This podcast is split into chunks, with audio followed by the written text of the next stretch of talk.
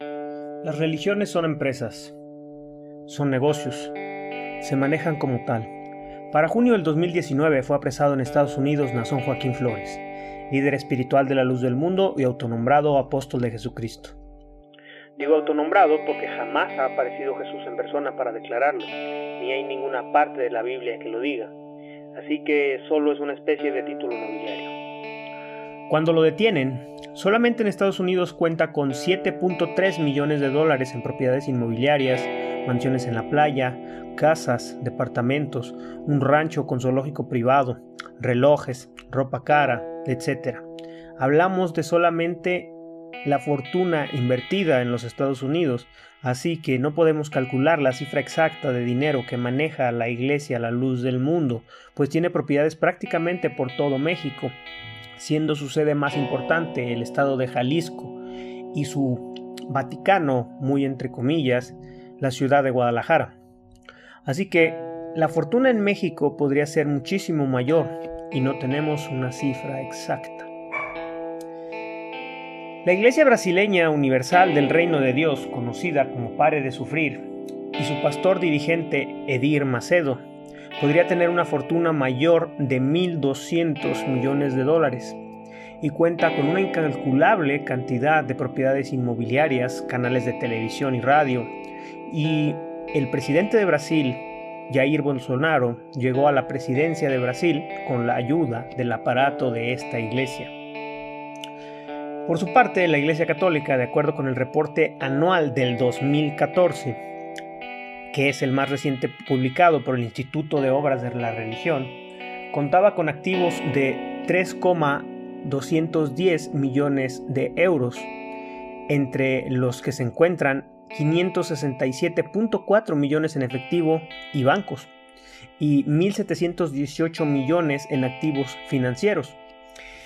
En cuanto al monto exacto de dinero que tiene la Iglesia Católica en su posición, o cuánto valen los edificios, obras de arte que posee, es muy difícil calcularlo y posiblemente nadie lo sepa con certeza absoluta. Como siempre dejamos los enlaces en la descripción. Lo mismo sucede con la religión judía, que realmente es una comunidad histórica de empresarios que poseen poderosísimas empresas. Pero ellos más que ser una religión que está centralizada, parecen una comunidad de empresarios, cada uno con sus propios intereses y su propia manera de administrarse. En pocas palabras, su riqueza gira alrededor del mismo dinero y no de su propia religión en sí, como lo hacen las otras. No es una religión que se ostenta como la fe y a partir de allí se obtiene el dinero, sino que es al revés, se obtiene primero el dinero por varias formas como empresas, préstamos, etc. Y después se practica la religión. Porque a diferencia de las iglesias cristianas, donde te integran a su religión, a su padrón, te bautizan, te convierten para obtener dinero de tus bolsillos, de tus diezmos, de tu limosna, de tus séptimas, o sea, el, séptimo día de trabajo, tú eres su principal forma de ingreso, es una especie de impuesto que pagas por pertenecer a una iglesia, el diezmo es el 10%, la séptima siendo el séptimo día de trabajo, o sea que si ganas un, suponer, 200 pesos diarios, el séptimo día ganarías los mismos 200 pesos, serían lo que le darías de impuesto a la iglesia a la que perteneces.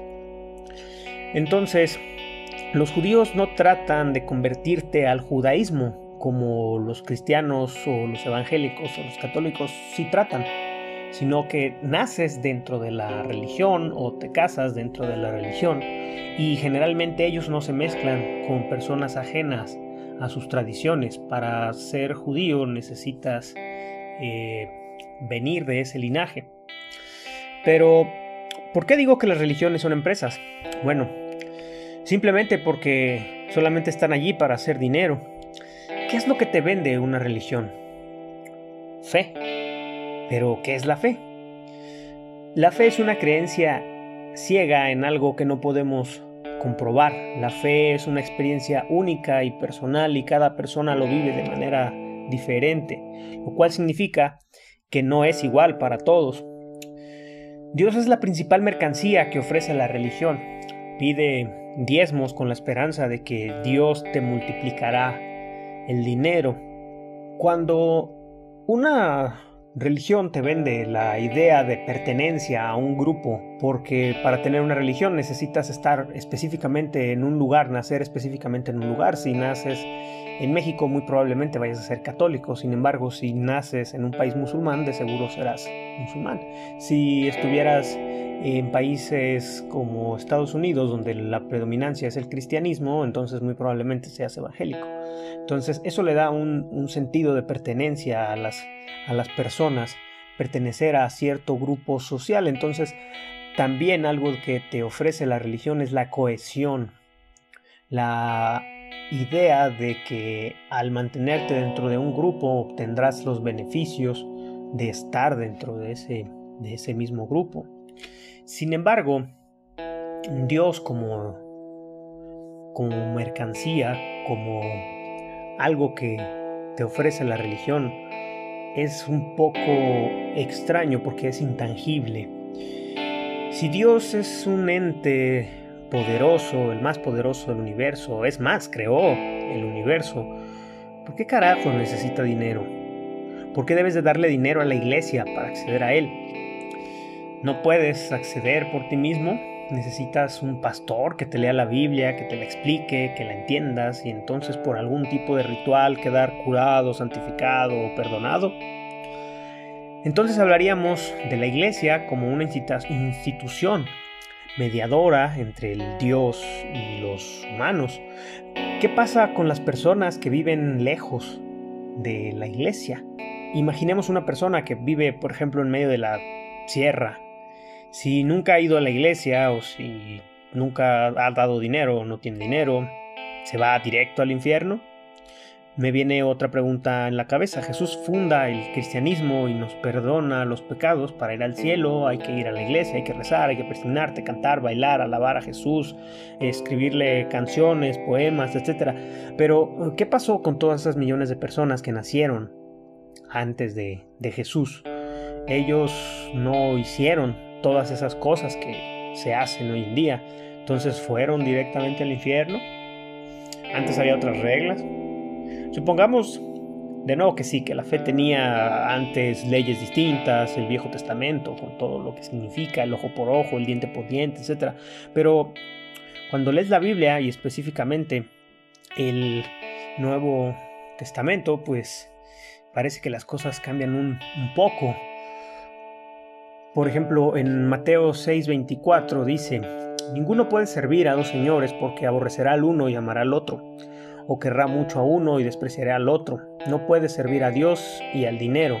Si leemos eh, Timoteo 6:10 dice, porque el amor al dinero es la raíz de toda clase de males, el cual codiciado algunos se extraviaron en la fe y fueron traspasados de muchos dolores eh, luego tenemos Santiago 5.2 que dice, dar nos hace realmente libres, mientras que acaparar nos hace prisioneros. En Juan 3.16, el dar cambia la vida de otros. Dar nos regresa a las bendiciones. Lucas 6.24. Dar nos permite acumular los tesoros en los cielos y no en la tierra. Mateo 19.24. Si vamos un poco al Viejo Testamento, tenemos en Romanos 13, octavo, no, debe, no debáis a nadie nada. Cuando nos endeudamos perdemos la libertad, dice la Biblia. El que toma prestado es siervo del que presta en Proverbios 22, 7. Y así constantemente. Eh, tenemos citas eh, extraordinarias, por ejemplo, en Mateo 21, 13 dice, mi casa será llamada casa de oración, pero vosotros la estáis haciendo cueva de ladrones y en otro, entonces Jesús mirando alrededor dijo a sus discípulos, cuán difícilmente entrarán en el reino de Dios los que tienen riquezas. Los discípulos se asombraron de sus palabras, pero Jesús respondiendo volvió a decirles, hijos, cuán difícil es entrar en el reino de Dios a los que confían en las riquezas. Más fácil es pasar un camello por el ojo de una aguja que entrar el rico en el reino de Dios. Entonces, si el Nuevo Testamento es claro con respecto a la riqueza y que Jesús no era rico, por más que supuestamente haya sido del linaje del rey David, entonces nacer en un pesebre y andar errante es muy distinto a tener un palacio y riquezas. Sin embargo, las iglesias son enormes y son poderosas. Basta investigar un poco para darnos cuenta de que los pastores son asquerosamente ricos y viven muy alejado de lo que Jesús predicaba con respecto a la austeridad. Entonces, para ser personas que conocen la palabra de Dios y conocen la Biblia y que se supone deben de temer a Dios y usar sus enseñanzas, han sido envueltos en cientos de delitos, en actos tan despreciables como la pedofilia, el lavado de dinero y otros. ¿Qué podría significar esto? Probablemente que no tienen temor de Dios, que ni ellos mismos creen en lo que predican, porque no creen en ello, porque probablemente no sé, no sea cierto. Si ellos estuvieran totalmente seguros, totalmente seguros, repito, de la existencia de Dios, no cometerían los delitos de los que han sido acusados. Sin embargo, lo hacen Podríamos tratar de justificar los actos por medio de maromas teológicas como el diablo, la tentación, el pecado, porque podríamos llegar a pensar que hay algo como el libre albedrío, ¿no? que es eh, un tipo de herramienta para tratar de justificar que las personas hagan o no hagan cosas, pero cuando eres un líder religioso y se supone que eres el maestro, eres la enseñanza, eres el apóstol, y que deberías de ser el ejemplo a seguir para las demás personas. Y sin embargo, toda esa tentación que predicas y todo eso de alejarte de la maldad de alejarte del diablo es una basura porque tú no lo obedeces. Entonces aquí tenemos dos opciones. O le achacamos al diablo la situación y al libre albedrío y todo eso. Simplemente nos damos cuenta de que quizás nos están viendo la cara de idiotas y que probablemente no hay nada de eso de lo que nos están hablando y lo utilizan solamente como una herramienta para enriquecerse. Las religiones son negocios enormes. Basta leer las cifras para darte cuenta de su poder y de su presencia. Se aprovechan de la fe y del deseo de las personas de creer en algo. La principal regla de las religiones está en no cuestionarlas, porque si dudas o las cuestionas, o no tienes fe, entonces serías castigado. Serías castigado por Dios e incluso serías rechazado por la religión. Este, iglesias que se manejan como, como sectas, como los testigos de Jehová o como la luz del mundo o como los adventistas o los mormones, cuando tratas de interrogar o de salir de su marco en el cual vives, en las ideas que ellos te predican, te rechazan, te sacan de la comunidad y te provocan una especie de muerte social en la cual te sacan de aquel grupo, te desprotegen e incluso van más allá porque cuando te vuelves adepto a esa religión, a esas religiones, hacen lo posible por por desmarcarte de tu familia, por separarte de tus amigos, de tu familia y de todo aquello que vaya en contra de lo que la propia secta, este, comillas, religión, está promoviendo. De hecho, son las principales reglas, alejarte de tu familia, porque según ellos, tú tienes la verdad. En otro video había mencionado alguna vez que hay algo que se le conoce en psicología como el sesgo endogrupal, donde el sesgo endogrupal significa que no debes de cuestionar lo que está dentro de ese grupo, porque lo que está dentro es bueno y lo que está fuera es malo. Es una trampa psicológica bastante poderosa porque ayuda a que las personas no cuestionen las cosas. Sin embargo, cuando algo es cierto, cuando algo es real, cuando lo que una religión está diciendo, no importa cuánto lo cuestiones, eso existe independientemente de tu creencia. Eso pasa con la ciencia. La ciencia es ciencia porque la puedes cuestionar, porque la puedes probar, porque puedes hacerle todos tipos de exámenes y sin embargo siempre te dará el mismo resultado. Pero cuando algo no se puede cuestionar, entonces tenemos que dudar de su veracidad porque muy probablemente no sea real. La única prueba que tenemos de la existencia de Dios es un libro viejo de hace 5.000 años que ha sido reproducido miles de millones de veces por las mismas personas que históricamente se han vuelto ricas con él. Entonces, podríamos hablar de un negocio milenario que no puede desaparecer porque sostiene a otros negocios más grandes. Pensemos en una forma de negocio igual de grande. Los impuestos de los gobiernos que son las bases de los países y las civilizaciones por milenios y siguen existiendo. Algunos países cobran el 15, el 16, el 20 o el 30% de tus ganancias y van para obras públicas como hospitales, carreteras, servicios, etc. Todo lo que un país necesita. Pero dentro de todo esto, encontramos que aun cuando el gobierno sirve para que una sociedad funcione a la perfección, crezca económicamente, existan hospitales, universidades, etc., dentro de todo este entramado que al final de cuentas hace crecer a las civilizaciones, hace crecer a la humanidad como tal, existen familias de políticos, reyes, presidentes y empresarios que son históricas. O sea, estamos hablando de familias que existen desde la antigüedad y que siempre han estado en el poder. Antes, en un reinado, existía una familia real que heredaba el trono. Ahora sucede lo mismo, las empresas siguen estando coludidas con los gobiernos y creciendo generación tras generación tras generación. Entonces las iglesias son quizá las formas más antiguas de gobierno. Como hablábamos, un reinado, eh, por ejemplo, pensando en los reyes católicos de España, eran las formas más antiguas de gobierno y que al adquirir poder se transformaron en ciudades o en países enteros incluso, como el Vaticano, como lo fue España, como lo fue Francia, como lo es, entre comillas, Inglaterra. Y si una empresa, una iglesia, como par de sufrir, la iglesia brasileña puso a Bolsonaro en la presidencia, podemos darnos cuenta del alcance y del poder que tiene. Las personas eligen creer en la religión porque le tienen mucho miedo a la muerte. A pesar de que simplemente morimos y desaparecemos para siempre, duele pensar en eso. Duele mucho suponer que tu mamá, tu papá o tu hermano o tus amigos, alguien que murió, eh, simplemente deja de existir. Entonces es para nosotros más fácil creer que se va a algún otro lado, que transmuta, que reencarna, que va a un cielo o a un paraíso. Es más reconfortante creer en eso. Es impresionantemente difícil aceptar la simple desaparición. Se necesita mucho coraje y mucho valor para aceptar eso.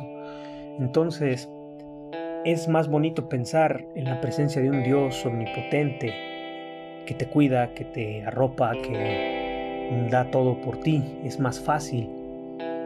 Pero tampoco tenemos ninguna manera de comprobar esto aparte de las sensaciones espirituales personales. Sin embargo, las emociones de cada persona, al ser tan distintas, también pueden llegar a ser tramposas, porque si Dios fuera universal, todo el mundo lo sentiría y no habría ninguna duda al respecto. Sin embargo, el hecho de que sea tan personal y tan distinto cae en la subjetividad. Si una persona toma un medicamento para dormir, todas las personas dormirían con el mismo medicamento. Sin embargo, no todas reaccionan de la misma manera ante Dios. Y tan esto es así que basta mirar los mapas mundi para darte cuenta de que a pesar de que para las personas monoteístas el Dios es el único y es irrebatible y es el mismo. Todos los países son diferentes, todas las personas tienen economías distintas, todos los países tienen economías distintas y sufren de maneras diferentes y hay miles de dioses con diferentes caras y diferentes rostros, muy convenientemente culturales, diferentes según la región en la que te desenvuelvas y cada uno cree que su religión es la verdadera. Todos y cada uno piensan lo mismo. Entonces pudiera llegar a ser esto una mentira muy bella. pero no deja de ser una mentira por más hermosa que sea. Es más fácil convivir en familia o en grupos de personas cuando se pertenece a algo. Por eso también preferimos creerlo. Esta es una frase de el estoicismo del estoico Marco Aurelio y es la frase que más representa su filosofía. Y dice, vive una buena vida. Si hay dioses y son justos, entonces no importa lo devota que has sido, pero le dará la bienvenida. Vive una buena vida. Si hay dioses y son justos, entonces no importa lo devoto que has sido. Ellos te darán la bienvenida en base a las virtudes que has vivido. Si hay dioses, pero son injustos, entonces no deberías de adorarlos por ser injustos. Pero si no hay dioses, entonces has vivido una vida noble que perdurará en la memoria de tus seres queridos. Esto fue Opinología Indeseable. Muchas gracias. Dale like si te ha gustado y compartir para que el canal pueda llegar a crecer y llegar a muchas personas. Gracias.